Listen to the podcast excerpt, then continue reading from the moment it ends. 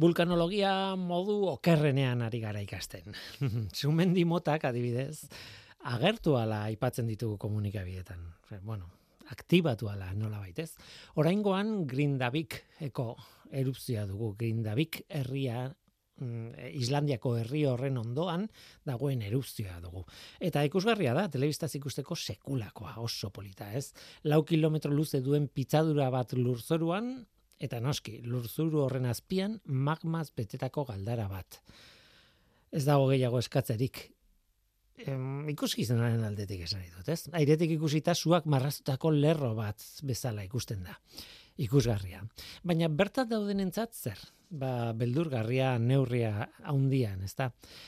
Tira, ez guztientzat, horrelako fenomeno batera gerturatzeko grina duen jendea ere badagoelako, eta, bueno, hain zuzen ere, Islandiako agintariek lanak dituzte jendea salbu mantentzeko. Haien burua arriskuan jartzeko joera duen jendea salbu mantentzeko. Tira, duela gutxi, duela hilabete bat, inguru, gutxi gara bera, Islandiako inguru berean, reikianez izeneko penintxula nain zuzen, Beste sumendi batek izan zuen erupzioa. Fagradalsfial sumendia alegia. Eta guk horren berri eman genuen azaroaren namazazpiko saioan. Eta orduan esan genuen, reikebiketik gertu zegoela sumendi hori, herrialde hartako hiriburua eta beraz herrialde hartako gune populatuenetik oso gertu dagoela sumendia. Tira, eh, Islandia da. asko, jende asko bizi ez den uarte bada eta jende gehiena ba horixe. Reykjavik inguruan. Oraingoan erupzioa inguru berean izan da, Reykjaviketik berrogei kilometrora gutxi gara bera, e, hain zuzen ere iritik ikusten dute erupzioa, ikusten dute kea eta ikusten dute baita ere sua edo magma. Eta arazoa jari dira izaten airearen poluzioarekin aire, sumenditik datorren aire hori, horrek ekartzen ditu gaz toksikoak, ez. Oraindik gazak ez dira bertara iritsi, eh, hiriburura eta gian ez dira iritsiko, enek ez dakit. Baina kezkagarria da nola nahi ere, ez. Eta bestetik, eta jendea ba besteko lehentasuna baldin badago ere, nola baiteko kezka sortu zaie azpiegituren inguruan. Grindavik herria bera ebakuatu behar izan dute, eta bestelako azpiegiturak badaudean. Eta bestetik, Blue Lagoon izeneko gune turistikoa ere arriskuan egon daiteke. Laku zoragarri bat, ez? Eta bakigu Islandian turismoak zenbateko indarra duen, ezta? Bueno, tira, zer esan dezakegu? Ba, ez da dila ezer izan. Baina horixe, hasieran aipatzen nuena. Vulkanologia ikasteko modu hau ez da oso egokia, ez da? Ongitorri norteko ferrokarrilera. Euskadi Erratian, norteko ferrokarrila.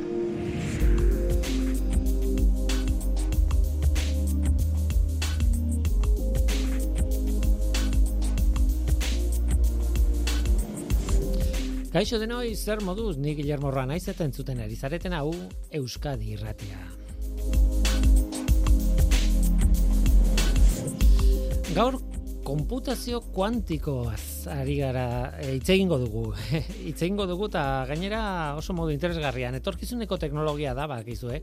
Bete aipatzen dugu, ez? Eta neurri batean gaur egungo ere bai, e, gauzak egiten direlako, laborategi batzuetan behintzat ari direlako oso gauza interesgarriak egiten konputazio kuantikoaren inguruan.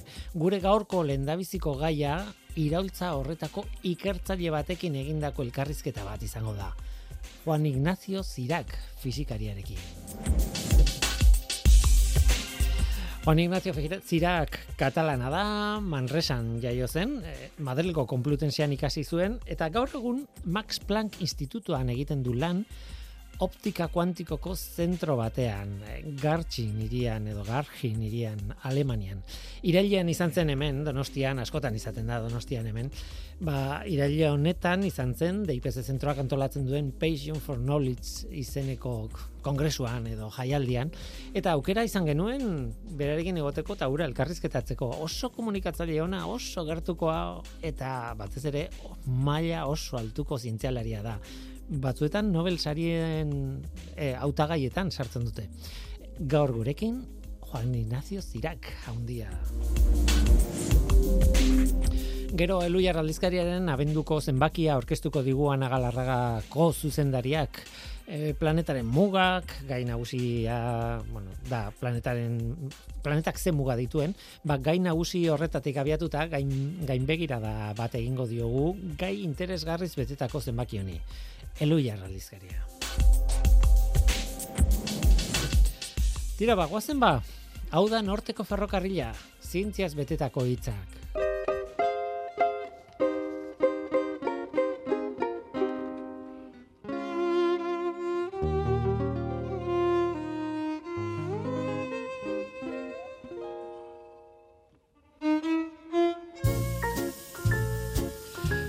Dylanek Donostia kolapsatu zuen egun batean. Horrelako izen handi baten kontzertua autopistan ere iragarri zuten. Ura ikustera autos datorren jendeak, bo, dakin zezala, nora joan, aparkatzeko adibidez, ez? Iri osoa zegoen Bob Dylani begira. Noski Bob Dylan zen, musikari handia, musikaren izar bat. Eta gainera literaturako Nobel saridun bat, hori gerora izan zen. Tia. Ez aldu merezi Dylanek arreta hori. Ba ezaki zer pentsatu. Asko atsegin dutaren musika egia esan, eh? Eta gustora ikusi izan dut bere kontzertu bat noiz bait. Ez aipatu dudan ura, uh, jakin ura, baina beste baten bat bai. Baina merezi du pertsona batek edo zeinek, izena handia izan da ere. Hiri bat hankazkora jartzeko eskubidea izateak. Ba, nire erantzuna da, esetz, Ez, ez du merezi. Nola nahi ere, beste muturra ere izaten dugu. Badaria, badira oso pertsona interesgarriak, baina irian arrastorik uzten ez dutenak. Edo arrastoak uzten dituztenak, baina haren aztarna inola zeren abaria izan gabe.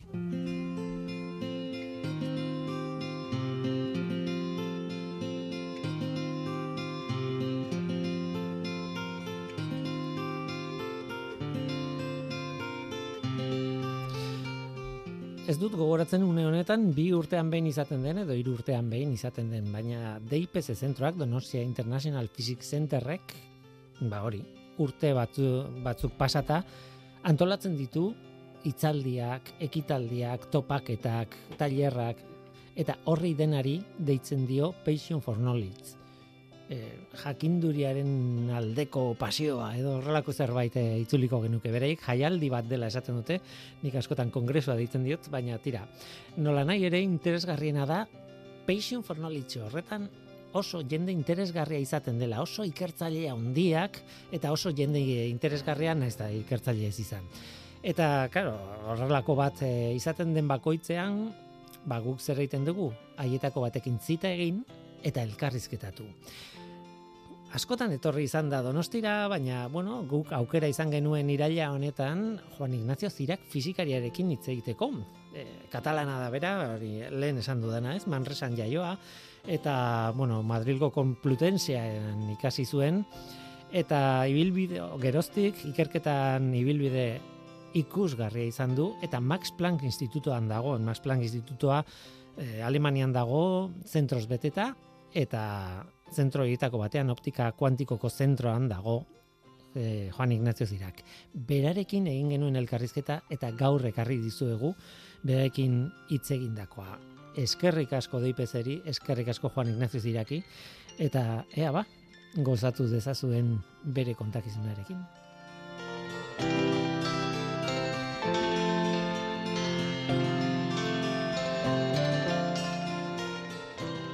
Juan Ignacio Zirac, muchas gracias por estar aquí. Eh, Juan Ignacio Zirac, mila eskerremen egoteagatik.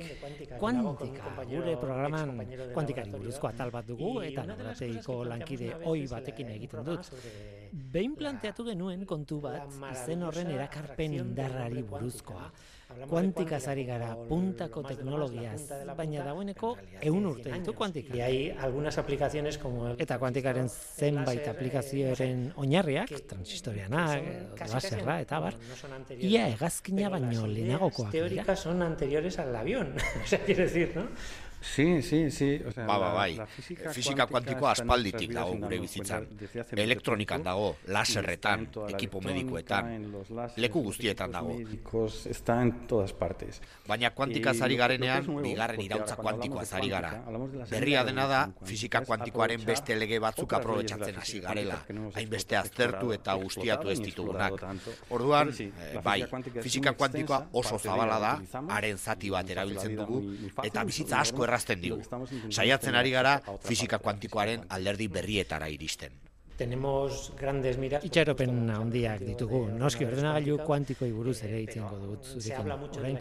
Baina asko hitz egiten da kriptografia kuantikoaz, asko hitz egiten da korapilatze kuantikoaz, baina egia esan beste aplikazio asko daude. Batetik aurrerapen teknologikoetarako eta aurrerapen zientifikoetarako aplikazioak ikusten ditut, baina bestetik gauza gehiago ulertzen ditugu kuantikari esker. Adibidez, proteina batean zer gertatzen ari den jakiteko balio du kuantikak, adibidez. Eta ez dugu ezer egin behar proteina horrek funtziona dezan.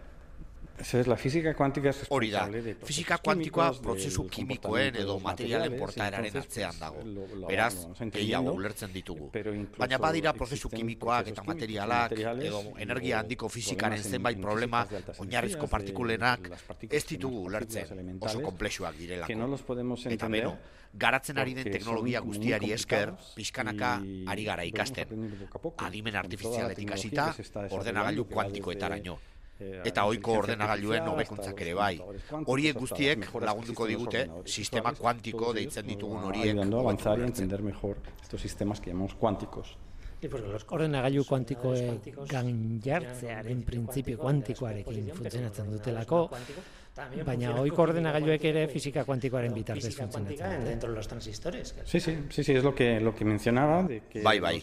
Horregatik esaten nuen la elektronika osoan la dagoela kuantika sartuta. física Baina cuántica ez en du ustiatzen que no ideia eta la ordenagailu kuantikoen eta beste de teknologia kuantiko batzuen ideia. tecnologías cuánticas es que si tenemos acceso, Fisika si kuantikoaren beste lege horiek ustiatzen baditugu, gaur egun ditugun ohiko podemos ordenagailuekin edo elektronikoekin egin ezin diren gauzak egin ditzakegu. Las electrónicas que tenemos hoy, que tenemos hoy en día. Tu campo de investigación... Zure ikerketa lerroa ordenagailu kuantikoaren esparruan dago.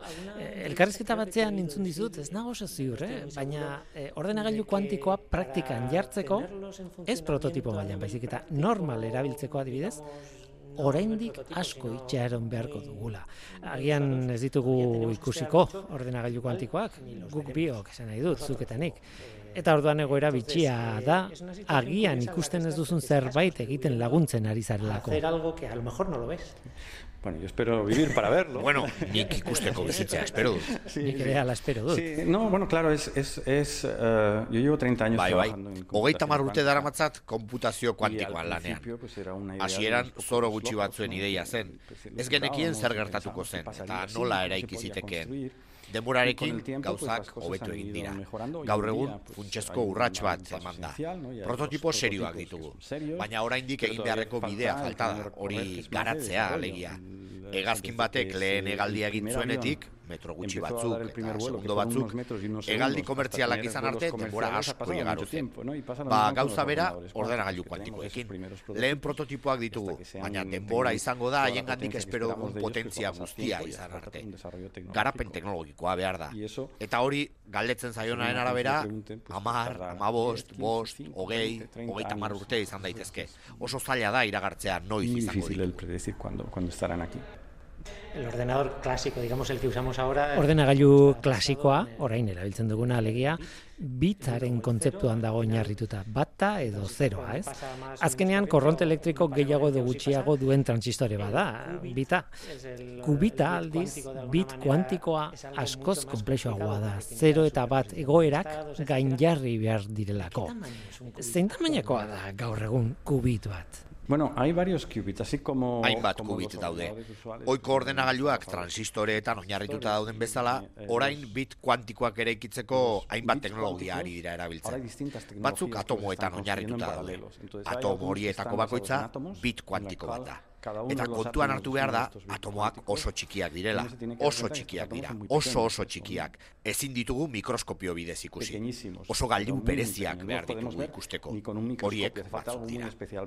Eta beste batzuk handiagoak dira, zirkuitu supereroaleetan oinarritzen dira.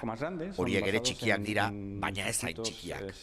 Atomoak baino magnitude ordena batzuk handiagoak dira, korrontea igarotzen den norabidearen arabera, balio bata edo bestea biltegiratzen da. Ezkererantz pasatuzkero, zeroa da, erlojuaren horratzen norabidea.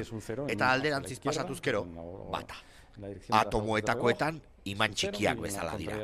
Iparpolo bat eta egopolo bat dituzte. Orduan, iparpoloak gorantz begiratzen badu, zero da. Eta hegoaldeko poloak gorantz begiratzen badu, bat da.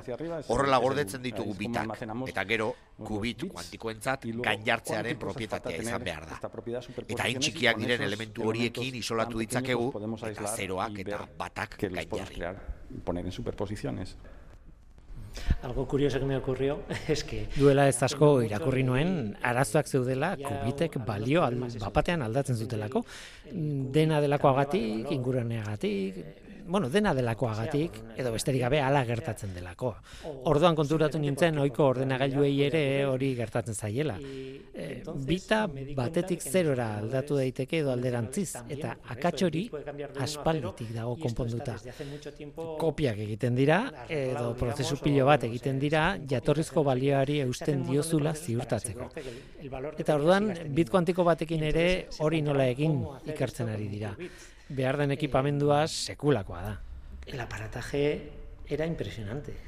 Sí, sí, bai, arazo handiena da bit kuantikoek oso isolatuta egon beharko luketela, eta ezin dira ondo isolatu. Beraz, han gertatzen den edo zerk eragiten die bitei. Molekula bat pasatzen bada eta gure atzokoarekin talka egiten badu, aldatu egingo da eta hori zuzendu egin behar da. Badira akatsak zuzentzeko kodeak. Ideia zuk esatuzuna da, bit kuantiko bat izan nahi dugu, egoeren gainjartze bat, bakarra izan beharrean, mila jarriko ditugu. Eta orduan, balioak asko erpikatzen dira. Bat izerbait gertatzen bazaio, oraindik besteetatik bereskuratu ezakugu informazioa, baina hori oso bai, sofistikatua da. Oraindik ere, akats horiek zuzentzeko lehen urratsak egiten ari baitira. Baina, baina bai, sofistikatua da. Akatzen arazoaz gain, zein da ordenagailu kuantikoa garatzeko erronkarik handiena gaur egun? Kubiten fabrikazioa bera? Bueno, que no son que no son perfectos. Ez dira la perfektuak. Guri hemen bizitza arruntean adreilu bat egitean oso ondo ateratzen zaigu. Baina leku mikroskopiko batean sartu behar badugu gauzak ukitu ezin diren toki batean, orduan ez da inarraza. Gauzak ez dira perfektuak. Bat edo bi edo hiru egiten baditugu agian ondo funtzionatuko dute, baina milioi bat egin behar baditugu con ello. Perfektua este baten bate ongo da, eta horrekin zerbait egin behar bada, zuzendu egin beharko da. Zailtasun handienak bi dira. Lehena, denak ia perfektuak egitea. Eta bigarrena oso isolatuta egotea. Muturreko baldintzetan egon behar dute. Kubit batek ezin du gure ingurunean bizi. Oso temperatura basuan egon behar du. Oso isolatuta. Eta horrek esperimentuak zaildu egiten ditu. Es un mundo como aukera asko ematen dituen mundua da egia esan. ez? Nik ez dakit zergatik, baina beti lotzen dut meteorologiarekin. Ordenagailu kuantiko batekin egin al izango dugu planeta osoko eredu meteorologiko bat, agian ez. Eta orduan egiten badugu behar dugun kalkulu globala egin dezakegu. Agian ez da egia. Agian ametxo bat, besterik ez da. Baina beti lotzen dut horrelako erronkarekin. O sea, eso es lo que pensamos, pero Hori uste dugu, no, no baina ez dago evidentzia argirik. Datu askoko problema kebazteko datu horiek prozesatu behar direnez ordenagailu kuantikoek lagunduko digute. Hala ere, arazo berezien artean oso gutxitan daude ziur benetan lagundu dezaketela. Eta nik dakidala meteorologiaren kasuan ez dakigu. Ez da ez dutenik funtzionatzen, ez direnik laguntzen. Kontua da ez dakigula hori ala izango ote den. Horaindik zalantza asko daude ordenagailu kuantikoekin. Baina horrek pues, itxaropena ekartzen du. Eta interesgarria ere bada, batez ere, nibe zalako jendearen zat, eta orain lanean aste diren aste asko baitago aurkitzeko. Eh, hoy vas a dar una charla eh, gaur hitzaldi bat emango duzu, eta galdetu nahi dizut ez hitzaldiari buruz, zoragarri izango dela, badakit, besteak beste trafikoarekin konparatuko duzu hau dena. Eh, baizik eta hitzaldi hauen garrantziari buruz. DIPC, Donostia International Physics Center, oso arduratuta dago zientzia kalera eramatearen ideiarekin. Zientzia kultura dela eta zientziaren arloan ere kulturizatu behar dugula. Duk nola ikusten zu horren garrantzia. Gizarte superteknologiko batean bizi gara, baina ideia orokorra ez da naita ez superteknologikoa. Maila pertsonalean esan. Personal, ¿no? Sí, bueno, pero, pero, o sea, yo creo que Bai, ez da zientzia jakitea bakarrik, baizik eta zientifikoki arrazoitzeko modua izatea ez ordenagailu kuantikoak ere ikitzeko, baizik eta hobeto eta gehiago bizitzeko, engainatu ez aitzaten. Ezagutza zientifikoa izatean, ez da asko izan behar, baina gutxienez, gai izan behar duzu zergatik galdetzeko. Zerbait esaten dizutenean, zergatik esan eta ura arrazoitzen saiatu.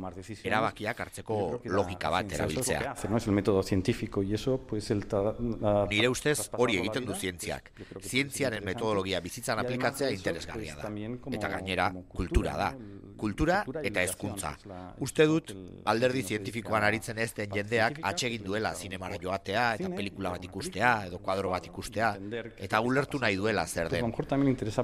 saber qué es lo que está pasando en el mundo que les rodea. Agian jakin nahi du zer gertatzen ari den inguruan eta nola funtzionatzen duen.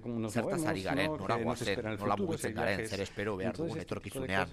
Orduan, uste dut horrelako gauzek jendearen jakin mina pizten dutela eta horrek galderak egitea eragiten duela. Azkenean horrek asetzen du arrazoi bat ematen baitigu zientziako zerbait ulertzen saiatzeko. También para intentar entender algo de la ciencia. Zinemak lagun dezake edo liburuak edo literaturak edo zientzia fikzioa esan nahi dut zientziaren atzean fikzio jartzen dugu, fikzioa da. Gauza horiek lagun dezakete edo batzuetan gure ikuspuntua desbideratzen dute. La, bueno, esto supongo Alde asko ditu horrek. Batzuek ikuspuntua desbideratzen dute. Baina zientzia fikzioak galderak planteatzen laguntzen du. Eta uste dut hori ona dela. Zientzia fikzioa ikusita pentsaliteke posible alda hori.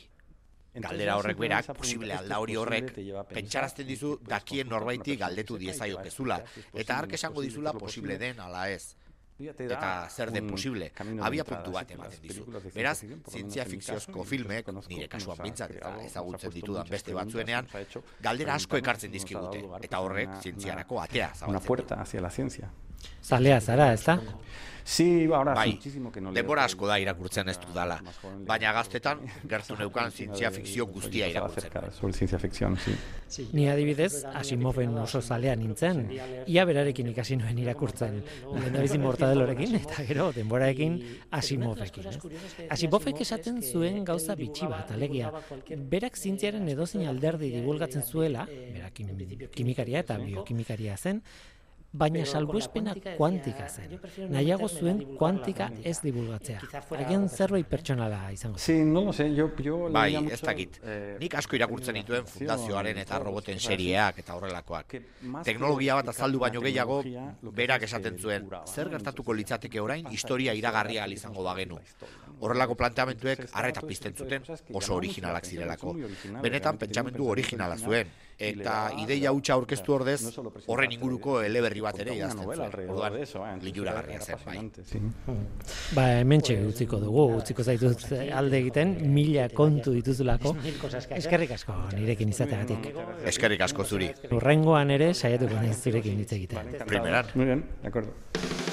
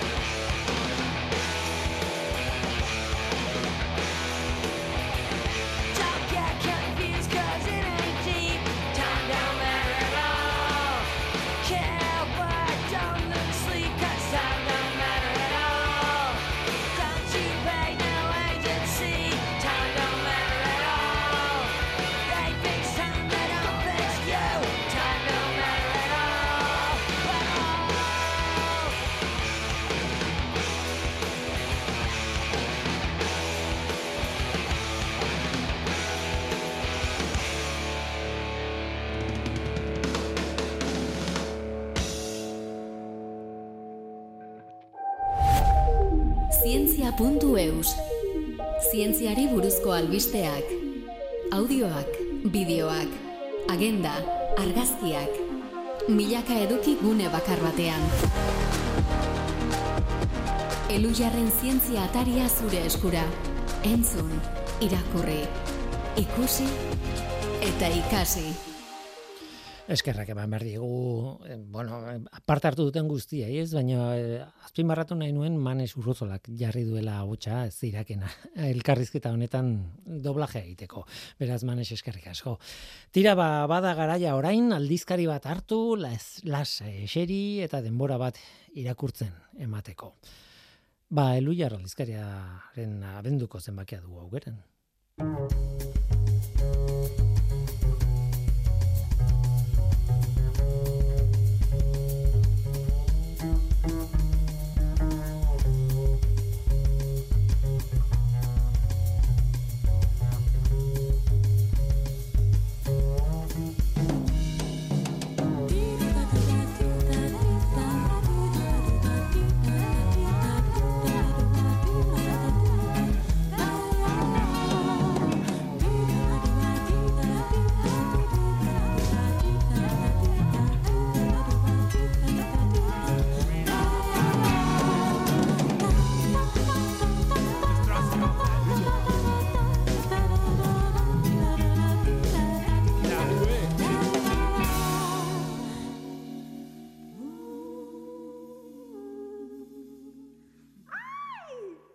2008 ko abenduan gaude, pasatu da abenduaren hasiera, baina hala ere abenduan jarraitzen dugu. Ana Galarraga, kaixo, ongetorri, eluiar aldizkariko kostu zendaria, zemoz. Eskerrik asko gonbidatzagatik pozik, ba, bai. gara izatera genuen aldizkaria, baina nola mardula den, ba, ez dauka garrantzirik hasieran edo edo urtarrian aurkeztuta ere, ba, uste dut e, sartzen dela irakurraldiaren epean eta gai pila bat aurtengo e, aurtengo enbarkatu e, zenbaki honetan. Bai, gai pila. Bai, beti izaten dituzu igual nere inbertsioa bai. da, igual orentxe egin dudalako. Ez azkenean egun horri dira, kasike, orduan bai asko sartzen dira. Mm. Tira, ba, e, aipat, utziazu aipatzen e, azala, azalean, ikusten den argazkia, beti jartzen zuen argazki esanguratsu bat, polit bat, eta eta oraingoan erdia eta erdia, bueno, gero kontatuko dugu, e, aldizkariaren gain nagusia dela, planetaren mugak zein diren, eta, eta bueno, horrekin e, lotutako gaia, eta hain zuzen ere, e, azalean ikusten dana da, e, erdi basoa, edo erdi oiana, eta erdi e, soilduta dagoen lur, lur bat, ez? E, kuriosoa da, polita da zala. Polita, bueno, gogorra. E, bai, bai, bai. Degarria bada, bai, eta da hori, ba, baso zoiltzean e, adibide grafiko bat, ez da? E, askotan izaten ditugu gogoa, ba ez dakit Amazonian eta mhm. Asiako leku askotan eta gertatzen direnak, hemen ere baditugu adibidea gure txikitasunean, baina, bueno, hiek izango lirateke planetaz ari garenean, ba, horla, adibiderik da, esanguratsuenak eta izan dit, izaten diren adibideak, ez? Bai, eta eta hori da erakusten duena azalak, zuk esan bezala, erdiko erreportajea horrekin lotuta dagoelako lurraren mugak dire, di, ba, lurra segurua eta bizigarria egiteko ze izan dadin, ze muga dauden eta muga hoiekiko ba zein da egoera hori azaltzen da reportajean eta bueno, ba, muga dierazteko marra, hori da, bai, ageri dana azalean. eh, Vale, polita ez dute esango. Esanguratxoa bai, bai. E, aldiz, e, aldizkariko argazki hau. Azalean dagoen argazkia, baina aldar, e, argazki ez ari garela eta lurraren muge ez hitz egin baino lehen aipatu nahiko nuke. Ba beti izaten zuela, ez? Argazki politez e, jositako atal bat hasieran eta kasu honetan gainera Wildlife Photographers of the Year e, 2008 alegia naturaren e, argazkilariaren saria nolabait irabazi duten argazkiak dira, ez? Hori da, basa bizitzarei buruzko e, lehiaketa da, eta orduan mundu mailakoa danez, betiz irabazliak izaten dira, bueno, karagarriak. Eta hoien aukerak eta bat, e, jartzen dugu, nik uste dut, azkenen urteetan askotan, eh, izan hmm. da lehiak eta augure horrietan, eta haien eskuzabaltasunari esker gainera.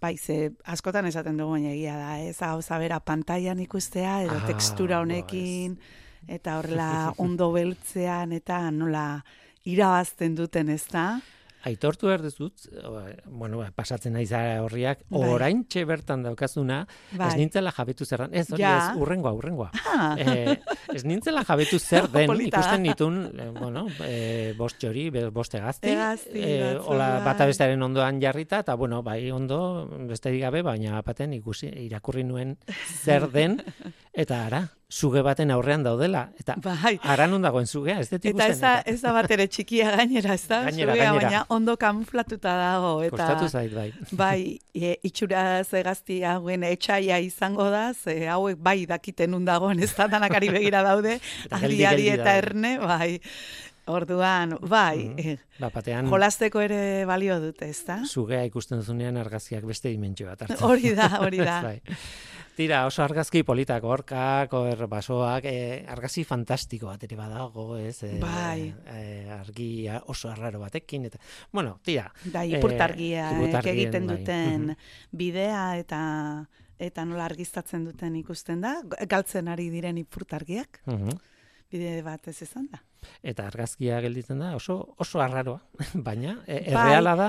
Bai, baina, bai, baina berez dira berrogeita hamar argazki elkartuta. Bueno, hori asko egiten da, ez da? Uh Gauez egindako argazkietan ohikoa da, hori esposizio denbora luzeak eta gero epat baino gehiago elkartzen dituzunean, ba esate baterako astroen mugimenduak eta ikusteko. Bueno, berez dela lurraren mugimendua ikusteko.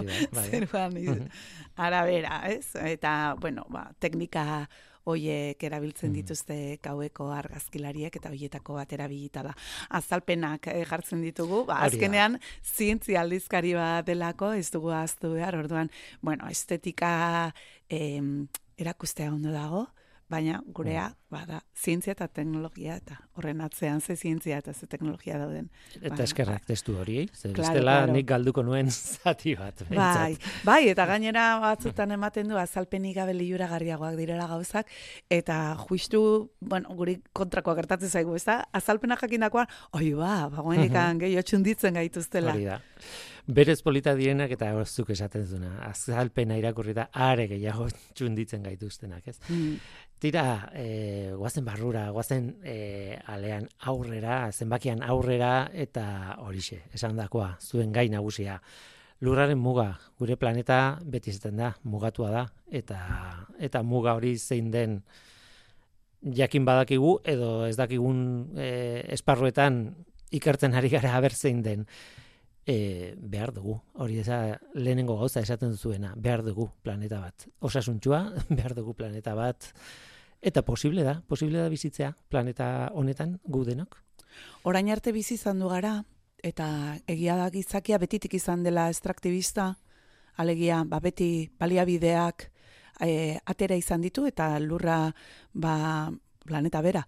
Hmm. E, ikuspegi horretatik ez, ezagutu dugu, ezta? Ba, zer daukagun ateratzea gure onurarako, baina, claro, asko gara eta e, gure ahalmenak ba, baliabideak eskuratzeko eta baliabide hoien beharrak hainbeste handitu dira, ba, horrek ondorioak e, kartzen ditu eta ba, muga hoiek, bizigarria eta segurua izateko horiek, ari gara gainditzen. Eta gainera, ba, horrek, ba, desberintasun sozialak sortzen ditu, ba, danontzako ondorioak ez direlako berdinak, eta gaina baliabide hoien ustiapena, ba, ez garelako denok maila berean egiten ari, ez? Ez da bakarrik zen badakagun. Ez da, baita nundik hartzen dugun, eta non baliatzeko. Mm eta horrek ere eragin handia dauka eta horri guztiari buruz hitzen egin digute Noelia Zafra Kalbok eta David Noguez Prabok. Eta benetan, bueno, aberazgarria izan da. Noelia Zafra Kalbo da aldaketa globala eta garapen jasangarrian doktorea eta beze irun egiten du lana. Eta David Noguez Bravo makroekologoa da eta Kopenhageko unibertsitatean dago. Eta makroekologo bat elkarrezketatzen dugun lehenengo alia dela uste dut, izen horrekin segurazko egongo dira, eh? horretan lanean dabiltzan ekologoak, eta mikroekologoak ere ezagutzen ditugu. Ulertzen dut makroekologoa eh, osotasun bazean bai, aztertzen duena. Bai, bai, makrotik, goitik. Eta justu hori da behar genuena, ez da? E, ba, askotan jartzen dugu fokoa eta egin ditugu erreportajea perriki, ba, itxasoari buruz edo, plastikoi buruz edo, bueno, e, arreta jarrita zerbait jakinean eta orain honetan zuma onditu nahi izan dugu eta begiratu hori ba, muga horiei, eta, bueno, bederatzi daude definituta. E, bederatzi muga. Hori da, ba, izango litzateke, ba, bat, klima aldaketa, bada, ba, gura arreta bizten duena azken bola da honetan e, nabarmen, ez, ba, orain egin da kopogeita bosta, eta justu horri buruzkoa izan da. Baina, sortzia, ja. Ai, barkatu. bai, bai, bai. Nik... Bai, hogeita sortzia. Zenbakien dantza bai, bai, bai, buruan, bai, bai. bai. E, zemen hogeita guztiko zietzen hori buruz, eta ja. Claro, Begira eske... salto egin dit, baina bai, kopo hogeita sortzia. Egia da, urreko kopetan, bai. esperantza handiak genitula jarrita, bai. eta batzuk, e, e, kop batzuk, sekulako garrantzi hartu bai. dute, eta horregatik sartu zaiku, zaizkigu bai. buruan, eh? Bai, bada Parisko mm hitzarmena mm bezala, ba gelditzen dia horrikur modura, baina bueno, gero ikusi behar da zenbaterainoko e, eragina duten eta bueno, ba horrere mugak topatzen ditugu. Claro. Ezta? Gero e, ba beste muga bat izango litzateke ingurumen kutsatzaileak, ozono estratosferikoa, e, atmosferako aerosolak, ozeanoren azidifikazioa edo fluxu biokimikoa, kurgeza, lurraren erabilera eta biosferaren osotasuna.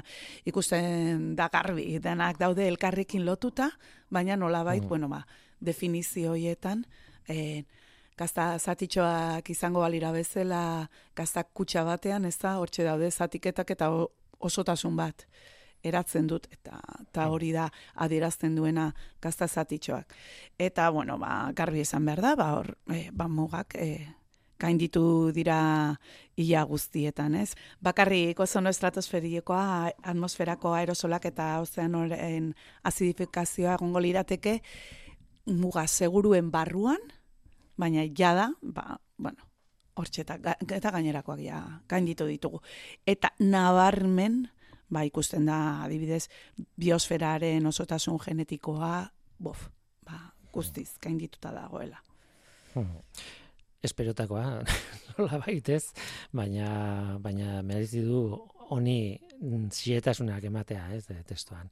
E, guazen aurrera, Marien Geles Salle, Alonso, gaia era bat aldatuta, baina Marien Geles Salle, Alonsoren elkarrizketa e, e, argitaratu duzue. Zein da, Ba, Maria Saia Alonso izan zen, berdintasuna zientzia eta teknologia nazioarteko kongresua egintzen e, azar urriaren amaieran, iei azanoan ginela e, donostian, emakunde kantolatuta, eta bueno, ba, e, hartu zuten parte hemengo zentro asko, keluiarrek barne, eta haren arena izan zen irikiera itzaldia. Eta, bueno, badago neurri batean lotuta, eh? En, aipatu dugun segurtasun mugen gaiarekin, ba, hain justu e, egiten duelako apologia. Mm.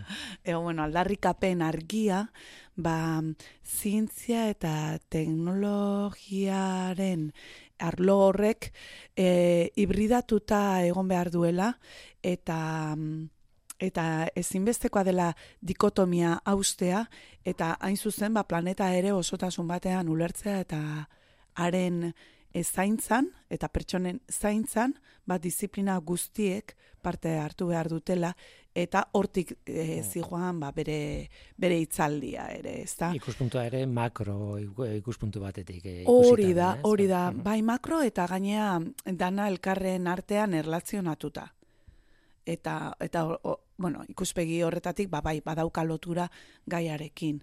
E, azken finean, bueno, ba, nolabait eh, emakumeak, bueno, ba, berdintasuna eta este marloa eta horren ingurukoak ziren e, itzaldi eta e, tailerrak eta gainerako mai inguruak eta pixkat ba horien artean dauden mugak puskatzera deitu zuen e, Maria Angeles Aia Alonsok.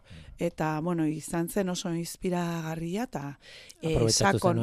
elkarrizketatzeko Hori da, eta sakon elkarrizketatzeko aukera izan genuen, eta, bueno, lujo bat izan zen, baina sekulakoa. Pertsonalki ere oso pertsona abegikorra, etxegina, benetan, bueno, oso gertuko atraturako, eta, buf, e, e, asko, asko e, ikertu du horretan, e, jende askorekin egon da. Eta batez ere hori nabaritzen zen, ez da?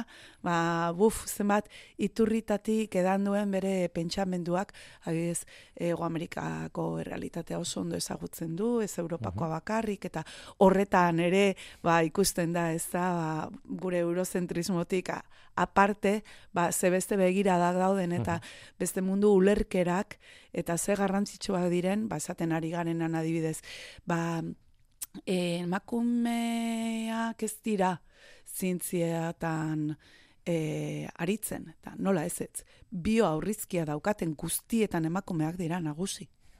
Beste gauza bada, zaitortza ematen zaien.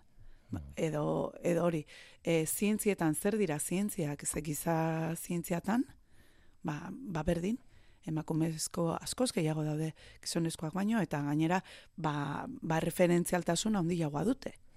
Orduan, bueno, ba, horretara deitzen gaitu eta gero ba, oso zalantzan jartzen ditu ba, sistemak dauzkan e, nola dagoen egituratuta eta zeri ematen zaion boterea eta zeri ez eta horlako puf, ba, bueno, nola, nola baiteko lurrikara sortzen du e, bere pentsamenduak.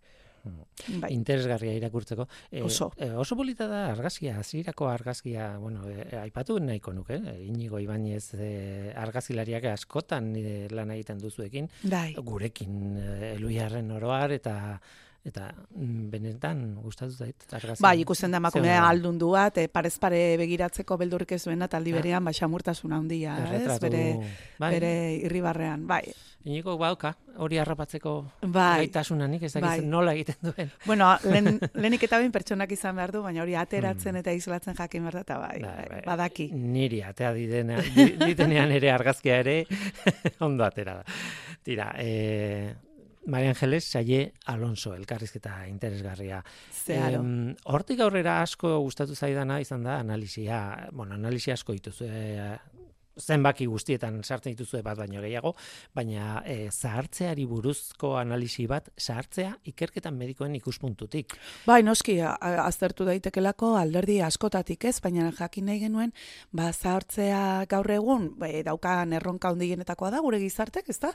Ba, bueno, gure piramide demografikoa guzti zaldatzen ari da, eta aldatu da, eta horrek ondorio asko dauzka, eta era askotatikan e, aztertu daiteke, baina bueno, osasun ikerketari begiratu nahi izan diogu, eta horretarako ba, biogipuzkoako ikertzaile deitu diego, eta bueno, haien laguntzarekin egin ditugu bai, analiziak. Bi analizi daude, elkarrekin, bai, lotut, bai, eh, bai hau izaten da gure formatua. E, zenbaki bakoitzeko e, gai bat aukeratzen dugu analizatzeko, eta bi ikuspegitatik e, ikusi nahi izaten dugu eta horretan adituak diren pertsonei deitzen diegu. En, ez dugu bilatzen inundik inora ikuspegia kontrakoak izatea, askotan eta gehienetan osagarriak dira eta kasu honetan ere horrela da, bai, egia esan. Eno Alberro Garitano eta David Otaegi Bitxotzek e, sinatzen dute lehenengoa. Hori da, eta Laura Bazterretxea badiola, onkologoa da bigarrena. Eta e, lehenengoek ba hori e, aipatzen dute ba zenbaterainokoa izaten ari den ba bilakaera, ez? Ba bizi itxaropena nola ari den luzatzen eta horrekin batera, ba adintze prozesu horretan zeintzu diren arrisku faktore garrantzitsuenak eta horri begiratzen diote gaixotasun neurodegeneratiboak eta minbizia jartzen dituzte zentro ano, ba, ba hor zeikusu berdan eta bueno, ba, aipatzen dituzte gauza asko, ba, igual begibiztakoak dira, baina ez diogo horri erreparatu, eta adibidez, ba, adin biologikoa eta adin kronologikoa, ba, ez, ez datu zela justiz bat, eta hor, ba, ze, zerronka sortzen diren, eta nola ari diren hori ikertzen. Eta... Ba, indarra jartzen dute, barkatu baina bai. indarra jartzen dute hori bizikalitatean. Claro, hori da, Eta gustatu zaita asko, eh, claro, da, entzute dituzun gauzak, eta gustatu zaita asko esaten dutenean, ematen dutenean datua, ez? Uste dut, e, Euskal Herria dela, e, bizitxaropen handiena daukan, irugarren lurraldea, mm. okerrez banago, ez? Japonia eta e, Ego Korea edo Olako, edo Hongkonen atzetik, edo horrelako datu bat ematen dute. Hongkon eh, eta Japonia, bai. Hongkon eta Japonia, hori da. Bai. Eta, Laro gehieta lau Hori da, irugarrena izatea edo laugarrena izatea pixkat berdintzait, baina horrek esan nahi du hor goian gaudela, eta beraz, e, horrek, e, bueno, kezkatu behar gaitu. Kezkatu ez, esan nahi dute horren bizikalidadea zuk lehen esan dizuna ez, e, e, piramidea alderantziz dagoelako, ba, ba hor gaudenok edo laistera ongo garenok, e, e, ba, merezi du. Egon nahi dugunok. Egon nahi dugu. Bai. Kaina nahi dugu egon. Ez da, bai. Bai. E, eta bigarren analisia, analisiaren bigarren partea, bigarren artikuluan nola baita esateko ez, Laura Basterretxea badiolarena, bai, batez ere minbizia aipatzen du, e, zartzearen, bueno, e, testo inguru mediku horretan, ez? Bai, eta, bueno, ja izenburutik bertatik hasita hitz bat da gakoa, eta da auskortasuna. Eta, begira, ba, hori adibidez, be, e, niri berria egin zait, ezta? Eta, bai, e, auskortasuna dela, ba, ba faktore e, gakoa, funtsezkoa, kontuan hartzekoa, ba, e, onkologiako ikerketetan, bai diagnostikoan, bai terapian, prebentzioan, nola ez, eta orduan, bueno, ba, egia da, e, bueno, kutsuk ezkagarria daukala, baina itxaropena ari heltzen dio, eta bukaera ere, ba, bai. ba ate hortik egiten du, ez da, eta zabalduta, eta aurrera begira. Eta, buen, bai, ze, zer esango dugua. Ba, ba, ezinbestekoa dela. Hontan ikertzea eta zorionez, ba, ikusten dugu hortan baietz, ari direla, mhm. eta gainera, ba, ba, haien e, ikerketen emaitzak, ba, guztion onurarako direla, gizarte oso ari egiten dioten mesede. Mhm. Naiz eta fokoa, ba, din batetik aurrerako etan bakarri dagoen jarrita, ez da? Mhm. Tira, mm, bukatzen joan behar dugu, hala ere, aipatu nahi nuen, badagoela beste artikulu bat, gaina ez duk idatzia, eh, Zintia Planetarioko jendearekin, eh, Euskal Herriko Unibertsitatekoarekin, ilargi zoztuei buruz, eh, Jupiterreko, il, bueno, lau ilargi ondinetatik iru, ez, aztertzen dituzte, ez, okerrez banago Europa ganimede, Eh, ez, kalistori buruz dut. Kali, bai, kalistore, bai, bai, bai, bai, bai, bai. Io, ez falta dena hori da. Hori. Oh, bai, eta, eta, eta gero e, baitare a, entzelado. E, uh -huh, e, txikia, ez. Bai. Em, arreta eman didana da, e, bueno, e, talde honen espezializatea atmosferak direla berez, bai. Mm, eta kaso hauetan atmosfera ez dela importantea, baina hala ere ikertzen ari dira, ze oso ilargi interesgarriak dira, beti izan dira, eta eta benetan aipatzen da bizia, nola ez, ez dakit e, interes bakarra den, ilargi horietan, baina aipatzen da, ez? Bai, bai, nola ez, ba, hoxe, iargi zoztuak beti izan dira eh, arribitxiak, ez da, horri segatik, papadaukatelako, bizia eh, hartzeko edo sortzeko kondizioak. Eta horregatik eh, ikertzen dituzte baita atmosferaren ikuspegitik, eta, eh, bueno, eh, atmosfera ikertuta jakin daitezke, ba, gauza pila bat justu biziarekin lotuta. Eta alderdi horretatik begiratu diogo orduan Arrate Antuñano Martina, Agustin uh -huh. Sánchez Labega eta Ricardo Hueso Alonso dira, e, Zientzia Planetarioen taldeko ikertzaile hauek, eta sartuta daude e, nazioarteko ikerketetan ari direnak justu egiten misioak uh e, ba, bizi estralurtarraren bila, besteak beste, hori da, beste, beste. ezagutzeaz gain, ez da? Baina bai, juiz misioa da, hoien artean ba, garrantzitsuena, edo e, 2008 iruan aurten apirilean e, jarri zen martxan, edo atera zen, arako bidean, Eta orduan, bueno, ba, artikulu honetan bildu dugu, zein diren misioaren helburuak orain arte zer dakigun eta zer nahi duten jakin. Eta horretarako, zetresna e, erabiltzen dituzten eta nukartzen duten arreta. Eta, bueno, ba, ba nire ustez e, apasionantea da, egia bai, zen. Eta ez dina hundiak dira, eh? E, astronomia mailan ez? E, iru, bai, bai, bai, bai, bai, ez dira, ez dira edonor, ez dira edonor. Eta garbi ikusten da hori, bueno, e, horrez gain, ba, beti daude prest elu jarrekin e, uh -huh. elkarlanean aritzeko, eta oso oso erraza da haiekin uh -huh. lana egitea, eta orduan, bueno, ba, ba ematxua eta, eta pasionantea, nire ustez. Tira, eta ez ditugu aipatu artikulu pila bat, edo e, e, artikulu txiki pila bat dituzue, analisi pila bat, e, bueno, noski... E, historioa, e, historioa, bai. egoitzek ediatzita... Karrizketa laburragoak, e, e, badaude. Badaude, gauza pila bat lasiran esan dudan bezala. Tira, abenduko zenbakia hemen dago, aspalditik hemen dago, baina, bueno, abenduaren hasieratik dago hemen, eta gurekin izan zaitu guzu, Ana, e, Ana Galarraga, ahi estaran, e, aldizkariko kogo zuzendaria, e, egoitzetxe beste, da bestea, batera, hori da. E, lana handia dakazue urrengoa prestatzen azteko. Ari gara, ari gara. Gainera egu berriak tartean sartuta, bai. beraz, eskerrik asko ana eta animo. Eskerrik asko zuri, urren arte aio. Ba, onaino gaurkoa, gaur gurekin Juan Ignacio Zirak eta Ana Galarraga eskerrik asko biei, eskerrik asko manez urruzolari bere hotxa utzi digulako ere bai, eta eskerrik asko zuri ere bai, entzule, nadakizu, gu hemen gaude. Norteko, abildua eitb.eus. Gaur teknikaria Julen San Martin izan da eta mikroren aurrean ni Guillermo Roa, Eluiar Zientzia taldearen izenean. Datorren astera arte ondo izan. Agur.